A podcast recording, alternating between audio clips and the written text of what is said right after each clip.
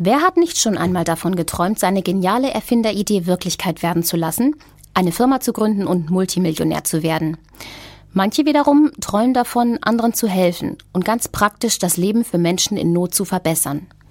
Die gute Nachricht? Beides kann gelingen, auch ohne den Besuch der guten Fee. KIT Crowd heißt das Zauberwort. Mein Kollege Joshua Bayliss hat den Innovationsmanager Dr. Eric Braun gefragt, welche Magie dahinter steckt. Seit dem 11. März 2015 gibt es das Crowdfunding-Portal KIT Crowd. Wie entstand die Idee für dieses Projekt?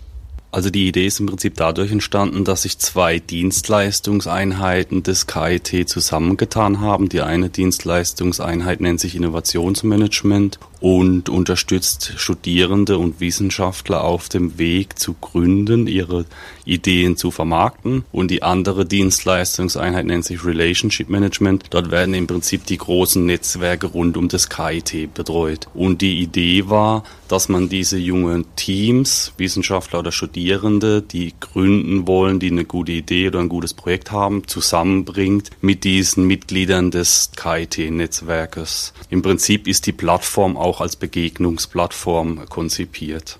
Mit welcher Art von Ideen oder Projekten können Interessierte oder Gründer zu Ihnen kommen? Auf der Plattform haben wir zwei Sphären. Die eine Sphäre ist blau markiert. Dort finden Sie Projekte im Technologie, im Gründungsumfeld. Und dann gibt es noch eine grüne Sphäre. Dort finden Sie eher philanthropische Projekte, das heißt Studierende, die mit irgendeinem sozialen Engagement auf uns zukommen. Und wenn man eine Idee in diesen beiden Bereichen hat. Wenn man also eher eine Technologie vermarkten will oder eine gute Idee in ein Unternehmen überführen, kann man zu uns kommen. Man kann aber auch zu uns kommen, wenn man ein soziales Projekt starten will. Wenn jemand nun ein Konzept hat, das er gefundet haben möchte, was wären die nächsten Schritte? Im Prinzip wäre der erste Schritt, mit dieser Idee oder mit diesem Konzept auf uns zuzukommen, ein erstes Gespräch zu führen. Es gibt dann einen einleitenden Kurzfragebogen. Da wird man dann aufgefordert, diese Fragen zu beantworten, damit wir ein besseres Verständnis von dieser Idee haben und auch im Prinzip erst einmal grob abschätzen können, ob diese Idee denn für Crowdfunding ganz allgemein geeignet ist. Und ja, der erste Schritt wäre einfach Kontakt zu uns aufnehmen. Eine Frage, die insbesondere für Personen, die ein Projekt unterstützen oder fanden, interessant sein könnte. Gibt es ein zeitliches Limit für ein Projekt und falls ja, was passiert mit dem gesammelten Geld, falls es in dieser Zeit nicht die Fundingsumme erreicht? Da wird wieder diese Unterscheidung in zwei Sphären sehr relevant, weil in diesem blauen Bereich, wo Gründungsteams oder Technologien vermarkten werden, arbeiten wir mit einem Partner zusammen. Das ist Startnext, also ein kommerzieller Crowdfunding-Anbieter. Dort gelten ganz automatisch die Richtlinien, die dieser Partner uns vorgibt. Das heißt zum Beispiel, es gilt das Alles- oder Nichts-Prinzip. Das heißt, wenn Sie Ihr Funding-Ziel nicht erreichen, bekommen Sie gar kein Geld und müssen rückabwickeln. Das heißt aber auch, dass sie einen ganz klaren Funding-Zeitraum definieren müssen, den sie dann auch nicht verlängern können oder den sie einhalten müssen.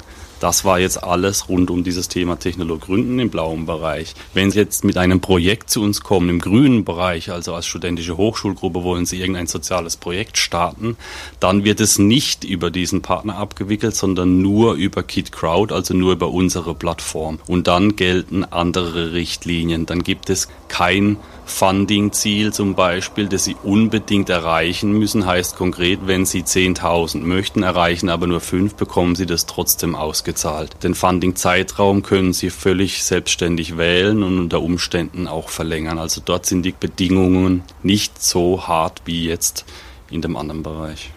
Ein aktuelles Projekt ist Easier Life, Sicherheit zu Hause, auch ohne Notknopf. Die Fundingsumme von 10.000 Euro wurde erreicht und beträgt inzwischen 10.813 Euro. Wie geht es nun weiter und was passiert mit dem Überschuss?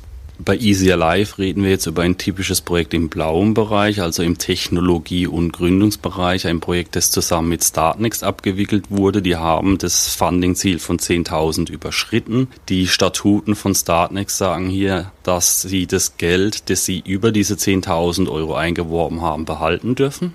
Und der nächste Schritt wäre jetzt, dass die Rewards, also die Gegenleistungen, die ja vorab definiert wurden, an den jeweiligen Förderer ausgezahlt werden oder zugeschickt werden muss. Das ist der nächste Schritt für Easy Alive konkret.